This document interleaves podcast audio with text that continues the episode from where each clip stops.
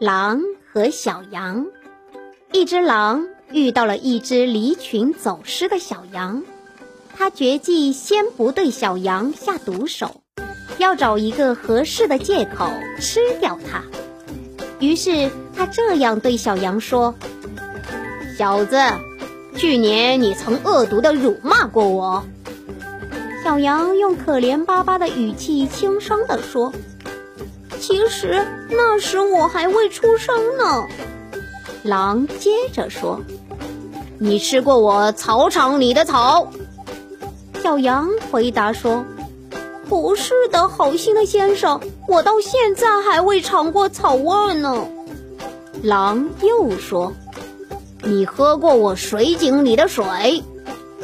小羊喊道：“没有。”我从没喝过水，直到现在，我妈妈的奶汁既是我的食品，又是我的饮料。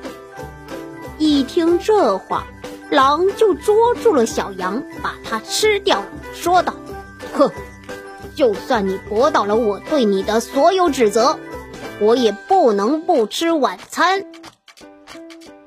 欲加之罪，何患无辞？”